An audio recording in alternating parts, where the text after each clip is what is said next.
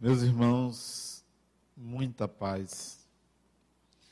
Ainda pesa sobre a consciência da maioria esmagadora dos seres humanos a ideia de que a própria vida é semelhante ou igual ao organismo que lhe serve temporariamente de habitação.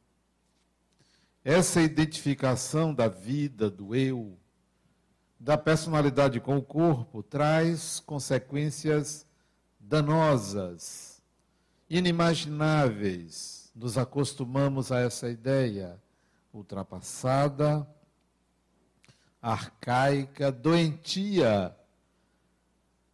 E, em consequência, vivemos uma vida sensorial, limitada, cujos horizontes não alcançam nem sequer os anos que tem no corpo.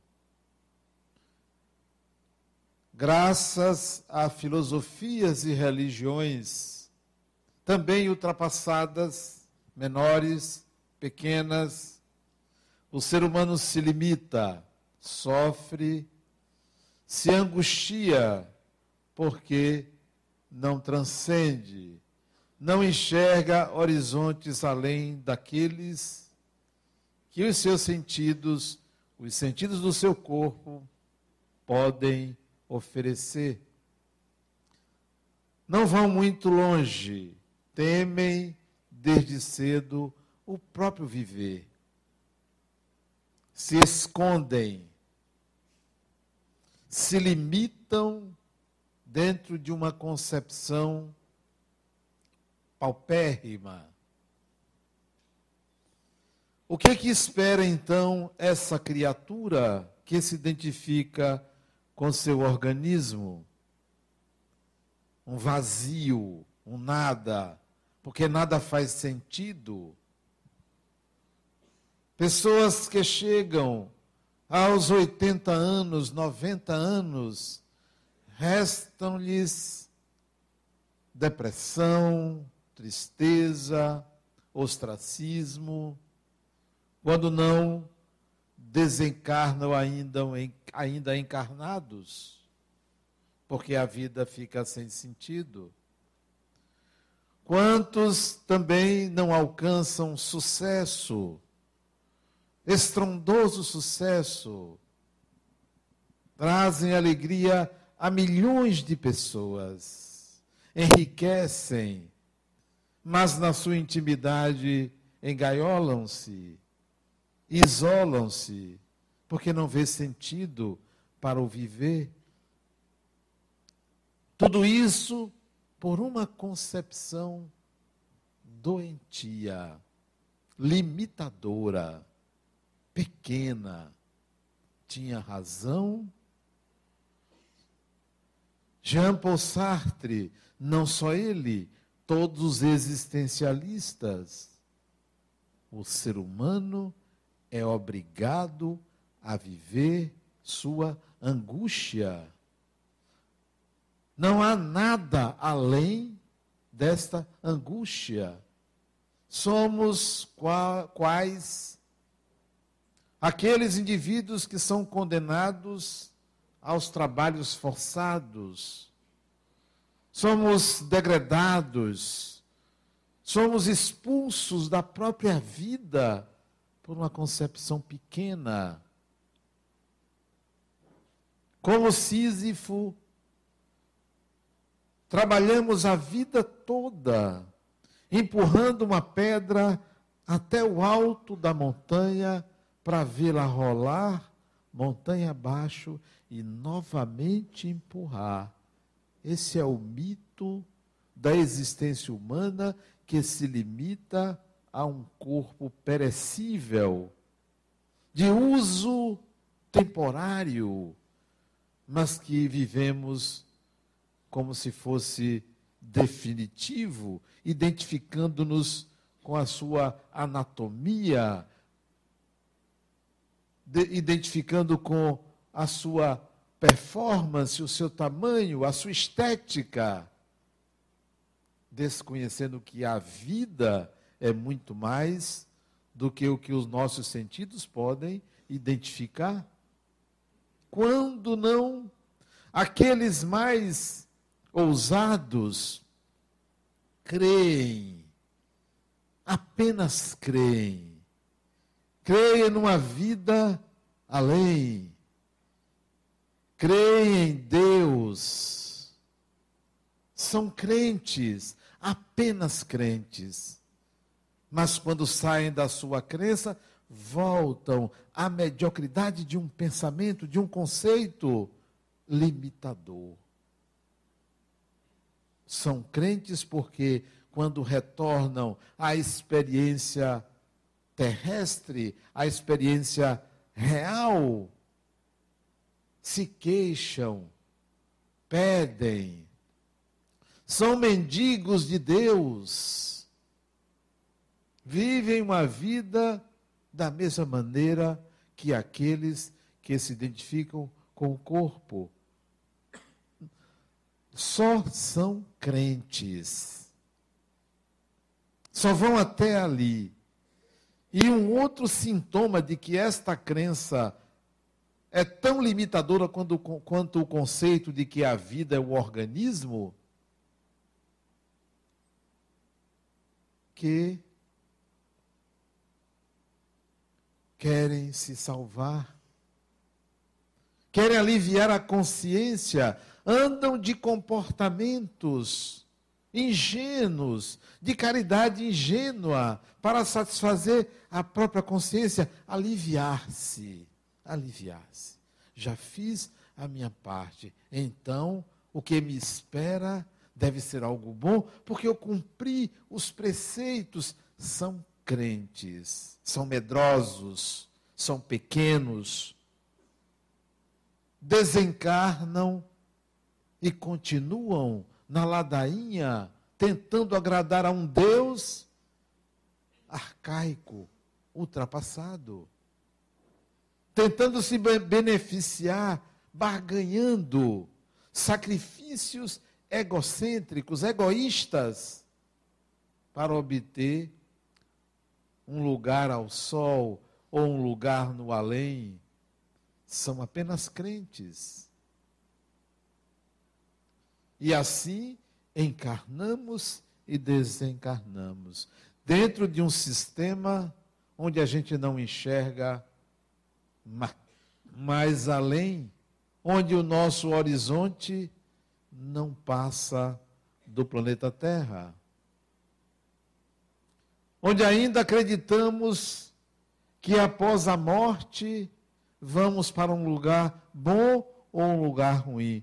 Mudou apenas o nome, mas a ideia é a mesma da existência de um céu ou de um inferno. Não compreendem o sentido e o significado da vida, da existência pessoal. No dia que você sair dessa, desse conceito de que vida é igual organismo, no dia que você deixar de ser crente e de fato tomar consciência da sua imortalidade, o mundo entrará em colapso para você. Você entrará em crise. Você não vai suportar nada do que aí está a partir da consciência da sua própria imortalidade. Ao invés de eu dizer que vocês vão se sentir maravilhosos, ótimos, vocês vão entrar em crise, uma crise catastrófica. Vão precisar se reinventar, reinventar. É uma outra realidade. É como sair da condição de peixe habitando no fundo dos oceanos, acostumado àquele submundo para vir habitar a terra firme e conhecer a diversidade enorme que há de um lado e de outro, de uma dimensão e de outra. Há que entrar em crise. A consciência da imortalidade é, numa linguagem simples, um tapa na cara.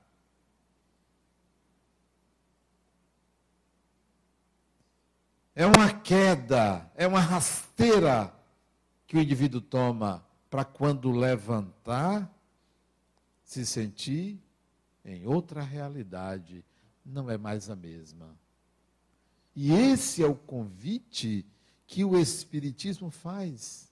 Porque não se sustenta, ninguém se sustenta, ninguém cresce, ninguém evolui vivendo um sistema em que você faz meia dúzia de caridade e eu mudei, eu cresci, eu evoluí.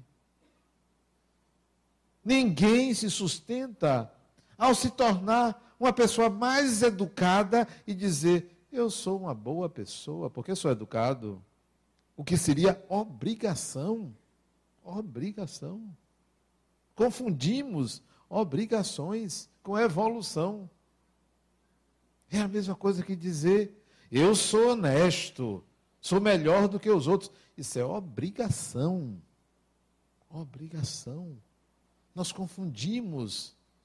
Usamos a crença no espiritual, a crença na existência dos espíritos para pensar que somos melhores do que aqueles que são materialistas ou do que aqueles que estão ainda no sistema de céu e inferno.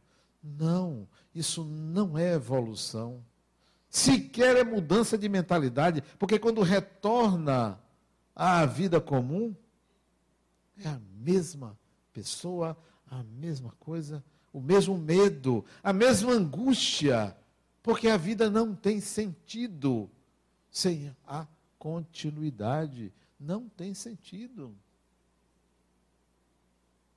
Não passaríamos de simples pedras num deserto. Seria uma concepção burra de um Criador fazer criaturas conscientes que desaparecessem, ou que, ao deixar o corpo, se transformassem em fantasmas, em almas, em seres que têm um lugar reservado, bom ou ruim, concepção pré-medieval, arcaica. Então, o sistema chamado de imortalidade é para a gente ficar pedindo aos espíritos para nos curar? É isto? É para isto? A crença na imortalidade é para que a gente fique com medo de espíritos?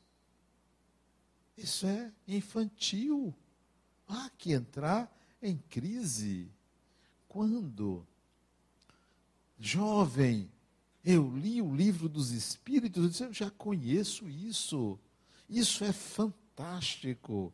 Isso é revolucionário. Nunca mais isso pode ser esquecido, porque não é objeto de fé. Eu estava lidando com a matemática pura, com a realidade mais do que física. Não há quem fique na dúvida. Investigue. A crise tem que ser instalada. Porque enquanto você não entrar nessa crise, você vai viver o mesmo sistema de dois mil anos atrás, de cinco mil anos atrás, ou mais. Viver com medo de viver, com medo de ser, com receio de enfrentar as experiências da vida, com receio da doença. Adoecer é uma condição de um corpo orgânico. Prepare-se, entenda, receba com tranquilidade. Porque adoece, um dia ou outro adoece. Então, há que entrar numa crise, numa mudança radical, radical, trágica. Entrei em crise. Eu já vivi a minha crise. E minha crise, eu tinha 17 anos, eu entrei em crise. Porque a vida era muito fácil de ser vivida quando se tem um horizonte apenas do corpo físico. Bastava cuidar um pouco dele, não me envolver muito em coisas perigosas e ir tocando a vida. É simples. Muita gente faz isso. Se protege demasiadamente do viver. Se protege. Se esconde do viver. Arrisque-se. Viver é um risco. Arrisque-se. Não deu certo uma experiência, já deu certo porque você tentou. Já deu. O ganho de uma experiência não é o resultado, é a experiência em si, naquilo que você integra durante a experiência. Esse é o sentido, não é depois, não é lá adiante. Não é após a morte, é agora, é aqui, é a qualquer momento. É o que eu aprendo da experiência. Como se lamentar de ter tentado várias vezes e não ter alcançado? Não se lamente. Já ganhou, já aprendeu, continua aprendendo. Mude. Tente outra coisa, porque você vai continuar aprendendo em tentativas diferentes. Há que ousar, há que enfrentar. Vamos. Levou um não? Problema nenhum. Levar um não é a mesma coisa que levar um sim, porque em tudo está o seu contrário. Em tudo. Não, não me incomoda levar um não. Vamos buscar outro meio, outra forma, outro objetivo, outra experiência. A vida é feita de experiências, ciclos se fecham, ciclos se abrem. Então, há que pensar diferente, há que arriscar-se. E se desencarnar? Desencarnou. Desencarnou. Não tenho medo da morte, não tenho pena de quem morreu. Não acho a morte uma tragédia. A grande tragédia é a ignorância. É ser ignorante quanto à transcendência da vida. É ser ignorante quanto ao que nós temos à disposição. É quem usa 1% podendo usar 100%. Isso é que é lamentável, a ignorância humana. Viver prisioneiro de crenças ultrapassadas, arcaicas. Aposte. Aposte na vida. Há que entrar em crise. Eu fiz a minha crise. E não é uma crise financeira, e não é uma crise amorosa. É a principal crise da vida. É a crise que você tem que responder: para que eu existo? Para que eu existo? Não é porque. Não é porque estou passando por isso. Não é para que eu estou passando por isso, não. Para que eu existo. O que é isso tudo e eu? Essa é a crise. E eu tive essa crise. Bendita crise. Em plena adolescência. Total, crise total. Quase esquizofrenizei. Sério? Mas há que levar às últimas consequências.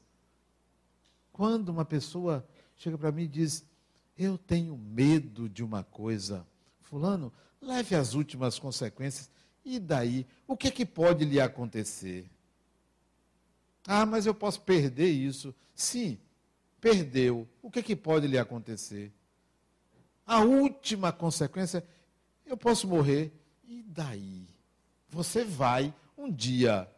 Sim, e daí? Leve às últimas consequências qualquer medo. Qualquer medo. E se eu tiver um câncer? Sim, teve. Agora, quimioterapia, radioterapia, desencarnação e etc. Vá às últimas consequências, porque o resultado de tudo chama-se Deus, Criador. É o início e o fim de tudo. Então, eu vou navegar no meio. No meio disso aí. A crise é existencial. Crise existencial.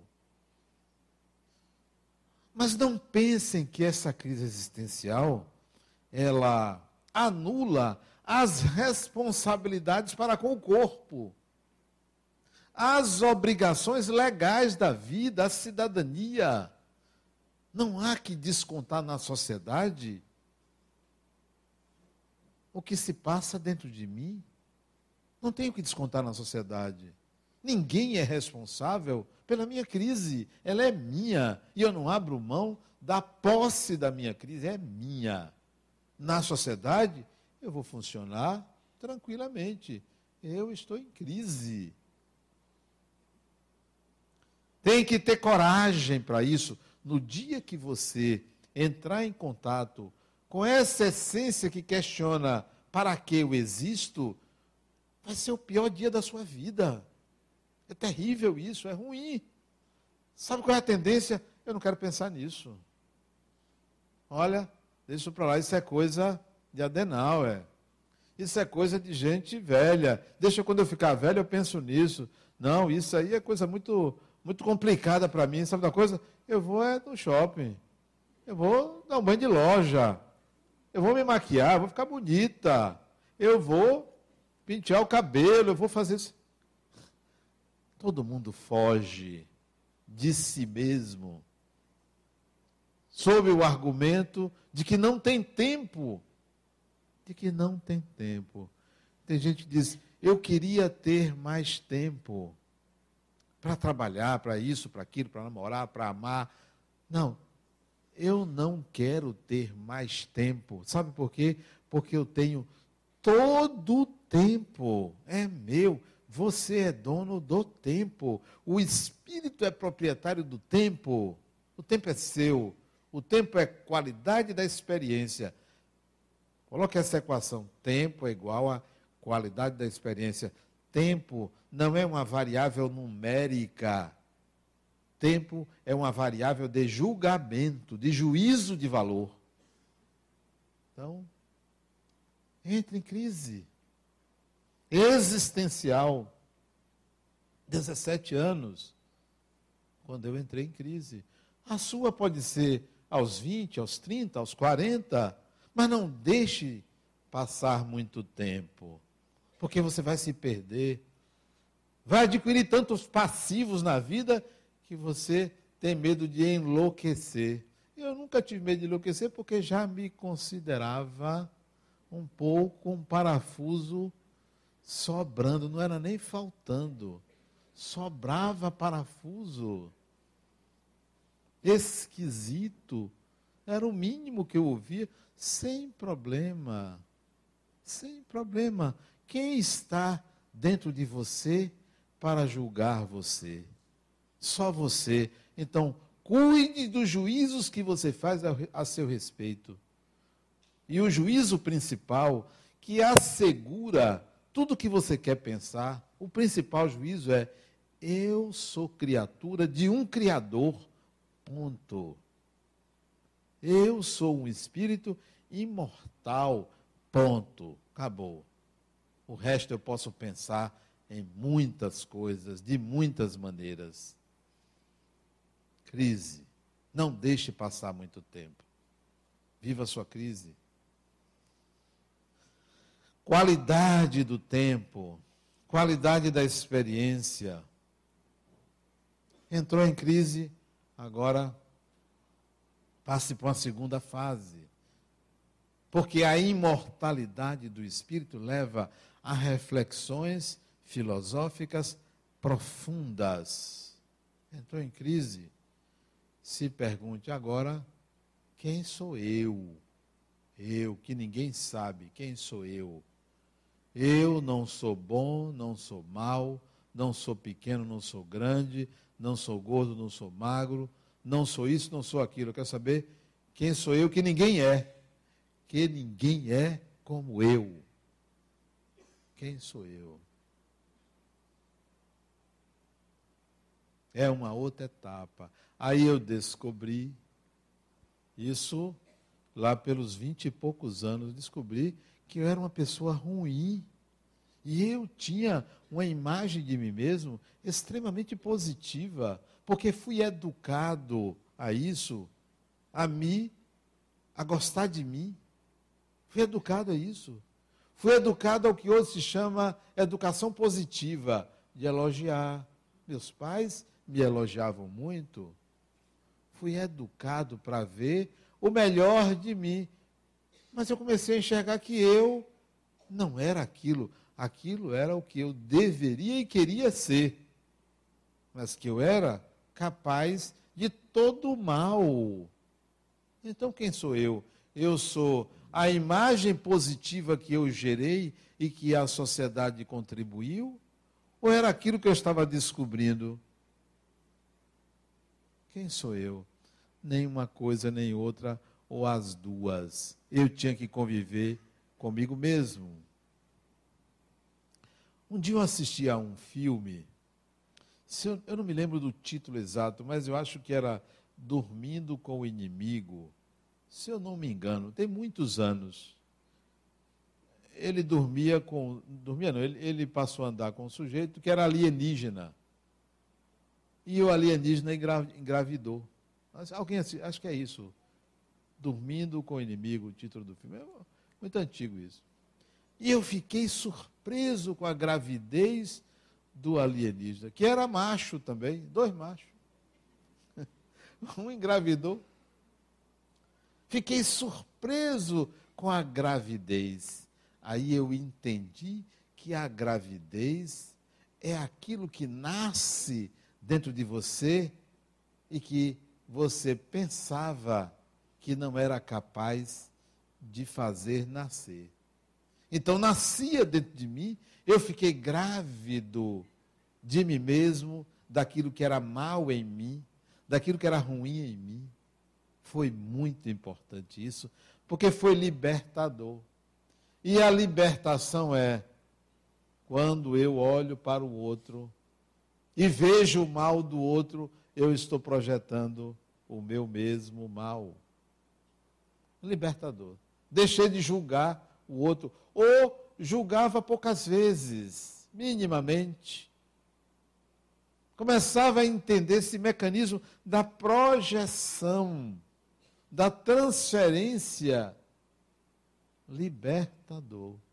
Espírito imortal que não precisa ficar se policiando para não julgar o outro. Porque toda vez que julga, já sabe, eu também estou projetando algo meu no outro. Que não fica lutando contra o mal, porque o vê em si mesmo, e não como um agente externo. O mal é um inimigo que sou eu mesmo que precisa ser educado, mas nunca eliminado. Não existe uma pessoa que não seja capaz de fazer o mal. Existem pessoas que já educaram o mal em si. Então, a consciência de que quem sou eu, eu sou essas polaridades, me levou a educar esse indivíduo esse ser que surgiu, essa gravidez que surgiu. Crise, consciência de si mesmo. Quando eu vi as pessoas dizendo que se conhecem porque se aprisionaram, porque se cercaram de filosofias que garantiam a imagem, se cercaram de filosofias que geraram uma persona ótima, maravilhosa. Eu me conheço. Não, você ainda não se conhece. Enquanto você não assumir o lado negativo da sua personalidade como inerente a você, você não se conhece. Você pensa que se conhece. Você é um prisioneiro da imagem. Aquelas pessoas que não sabem dizer não, prisioneiras da imagem. Não sabem dizer não. Quando um não tem um valor tão grande quanto um sim. Mesmo valor, sim e não, são faces de uma mesma moeda. Se você não sabe dizer não, é porque você é prisioneiro de uma imagem que você gerou de si mesmo, porque não se conhece.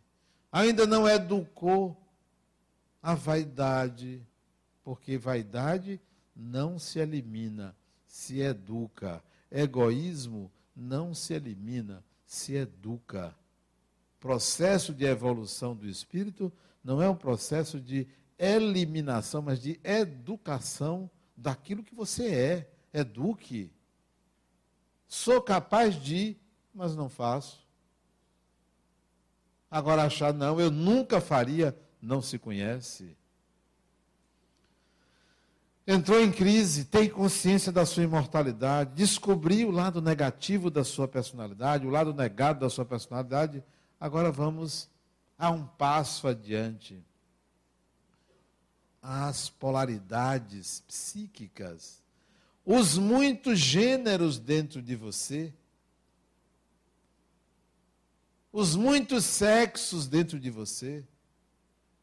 Nós não somos héteros, nem homos, nem bi, nem trans, nem queer, nem qualquer nome que a gente dê.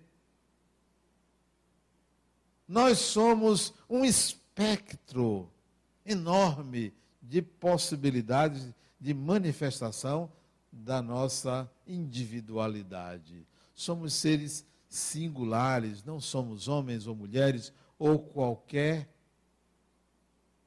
desejo que se interponha entre um lado e outro. É a aceitação desse espectro em si mesmo, quando você aceita esse espectro, você entende o outro na sua singularidade, no seu desejo de manifestação. Qual é o problema ser trans, ser homo, ser hétero, ser bi, ser isso, ser aquilo? É direito do outro, está no espectro do outro, porque você já enxergou em você. Em você. O mundo todo acontece dentro de você. Quando você entende isso, que o mundo acontece dentro de você, você se pacifica. As pessoas pensam que o mundo está em guerra. As pessoas pensam que está acontecendo muita coisa lá fora. Tudo está acontecendo dentro de você. É como você lida com a realidade que importa.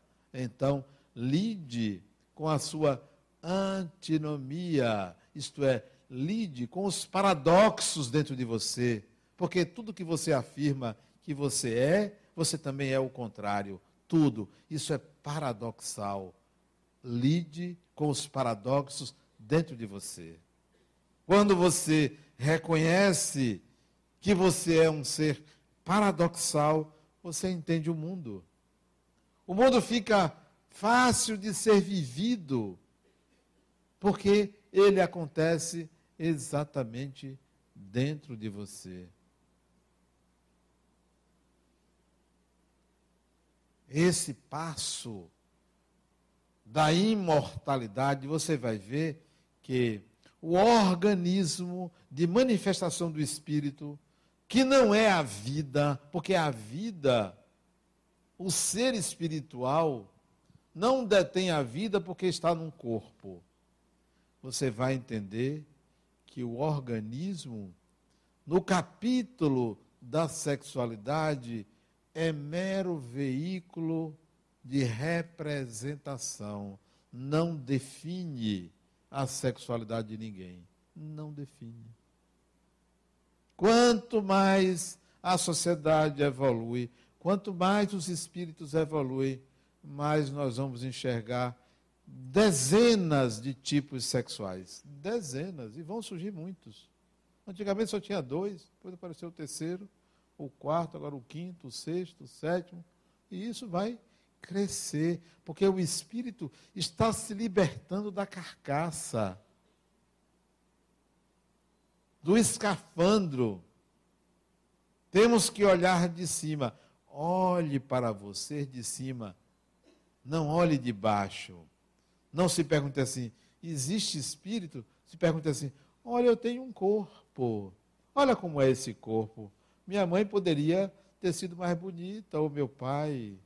Olha o corpo que eu herdei. Poderia ser diferente. Eu vi uma fotografia esses dias. Eu pedi até ela que me desse uma cópia. De um garoto que tem uma deficiência. Ele só tem, nasceu com metade do cérebro. Que coisa fantástica metade do cérebro. Imagine uma pessoa, ou você, nascer com metade do cérebro. Algumas funções ele não desempenha bem. O andar é um pouco trôpego. O falar tem alguma dificuldade mas de uma lucidez fantástica, de uma vivacidade incrível, invejável. E para completar, a qualidade desse espírito que usa um organismo tão deficitário, ele tem à sua disposição dez pessoas para cuidar dele. Que tal? Olha que merecimento. O corpo para ele, e como de fato deve ser para todos nós, é só um veículo de manifestação transitório. Transitório. Cujo valor não é viver 10 anos, 50 anos, 100 anos. É a qualidade que foi utilizada neste período. Tanto faz viver um ano como 100 anos? Qual é a qualidade da experiência? O que foi integrado com a experiência? Então, quando eu vi aquela foto, eu fiquei assim, meus olhos brilharam em reverência a um espírito que está sabendo usar um corpo que ele recebeu que tem as deficiências de alguém que só tem metade do cérebro. E aliás, eu tinha assistido a um documentário de um jovem americano que ele sofreu um acidente e perdeu metade do cérebro. Ele tinha quatro anos, cinco anos, quatro a cinco anos, um menino, e perdeu metade do cérebro e foi colocado uma prótese. Era o cérebro esquerdo. Foi colocado uma prótese. Ele usava uma prótese, que era simplesmente uma caixa plástica aqui para completar a cabeça e um couro cabeludo artificial. Uma peruca. Este jovem, ele já, quando eu assisti, ele estava com 14 anos. Interessante que quando ele tirava a prótese, você olhava assim, você pensava que eram efeitos especiais, né? Tirou metade do cérebro. Não, ele não tinha metade do cérebro. Perdeu num acidente. Se eu não me engano, foi num acidente. Não perdeu nenhuma função. Tudo, preservou tudo. Andar, falar, cognição, tudo, afeto, tudo. Metade do cérebro. Porque o espírito, basta ao espírito apenas um ponto, um grão de areia. para se manifestar.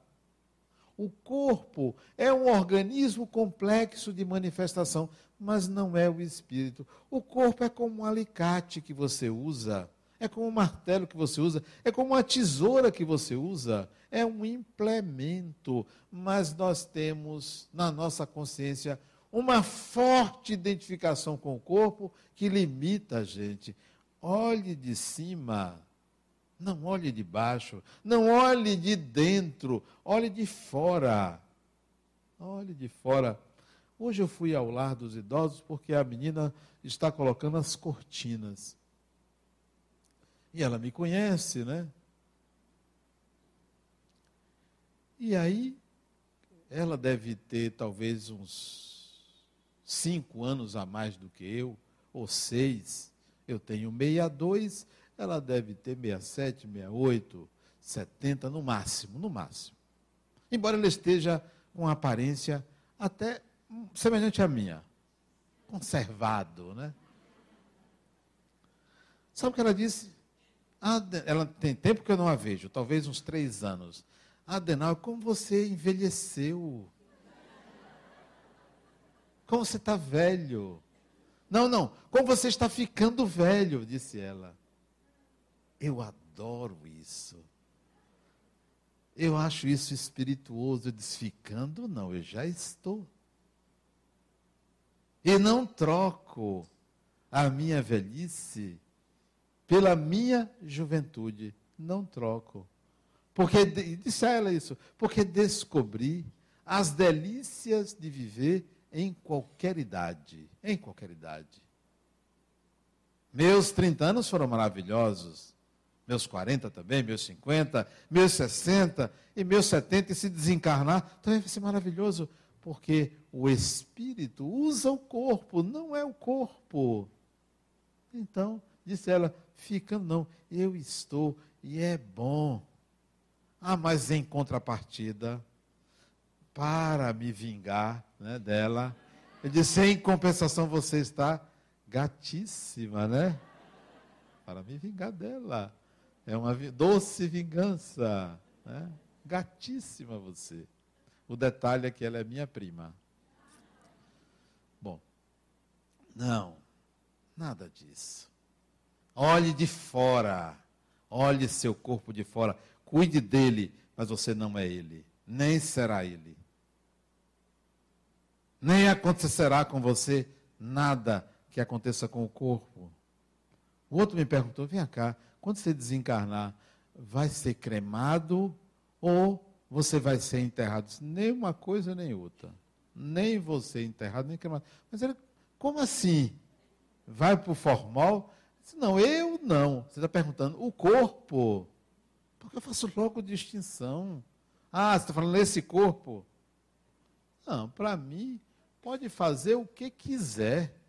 Não presta, morreu morte cerebral, porque a morte é a morte do cérebro. Não presta. Se tiver alguma utilidade, pode cortar em picadinho. Se tiver utilidade, pode usar. Se não, crema. Fica lá, ocupando espaço no cemitério. Talvez não. Não importa. Não é o corpo. Quando desencarnar, vou agradecer à terra, à mãe terra, por ter me dado um corpo para usar. Vou agradecer. Obrigado. Pronto. E sigo adiante. Porque às vezes é bom você conversar com as coisas. Eu estava ouvindo, vendo uma reportagem de uma mulher que ela conversa com o carro dela. Ela conversa com a cama dela. Achei interessante isso, né? Bom dia, carro. Ela, né? Conversa com as coisas. Isso é uma forma de você trazer a, a matéria ao lugar dela. Converse com o seu corpo. Diga, e aí, como é que você está? Você está bem? Converse. Seja diferente do seu corpo. A imortalidade leva, a consciência da imortalidade leva a uma grande crise, uma grande crise interna. Não deixe que essa crise acabe. Não mate ela com um chocolate. Não mate ela com uma roupa nova. Não mate ela com um emprego melhor. Não mate, não. Alimente ela para que ela lhe leve a um patamar mais elevado de você mesmo. Epa, estou enxergando melhor. Eu estou vendo numa perspectiva diferente os processos. Minimiza aquilo que dói. Minimiza. Torna você uma pessoa mais flexível. Mais flexível. Mais tolerante ao erro do outro. Mais tolerante. Somos muito cruéis, às vezes, com os erros dos outros. Então, a consciência da imortalidade e esta crise existencial leva a uma flexibilidade e mais ainda ensina a gente uma coisa que a gente persegue, mas de uma forma inadequada, ensina a gente a amar. Ensina a gente a amar, porque o amor é algo a ser aprendido. Ninguém ama por amar instantaneamente, é um processo. Então você compreende que o amor pode varar em encarnações. Em encarnações. Pode passar de uma existência a outra e você compreende. Olha, se não é possível agora a gente ficar juntos, vamos adiar. Vou adiar.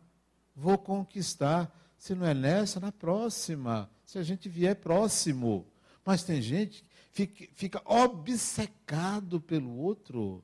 Calma, não conseguiu porque talvez você não saiba amar. E o amor é um sentimento complexo, muito complexo, muito exigente, não é simples.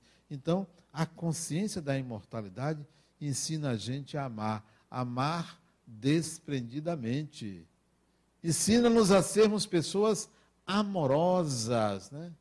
E a amorosidade é a capacidade de estar com o outro nas diferenças, vendo que há diferenças, porque ninguém é igual a ninguém, não somos iguais, então nos tornamos pessoas mais amorosas. O Espiritismo veio no século XIX, mas ele continua atual. E a proposta do Espiritismo é: tome consciência da sua imortalidade. Não é mais uma religião dominical, quinzenal, semanal, não é. Por isso que eu digo às pessoas, vocês que vêm assistir minhas palestras, não passe mais de um ano, não. Senão emburrece. Vão estudar. A casa tem muitos cursos, né? Deixe para quem está chegando, assim meio aéreo, aí assista a palestra, depois vai estudar. O Espiritismo veio para nos trazer essa consciência da imortalidade. Não para a gente ficar bonzinho, porque isso é obrigação. Não para a gente sair fazendo caridade ingenuamente. É a caridade uma consequência da bondade a ser conquistada, a ser adquirida. Então, o Espiritismo é mais do que uma religião, é mais do que um compromisso semanal traz uma proposta de autopercepção de que somos seres imortais. Muita paz.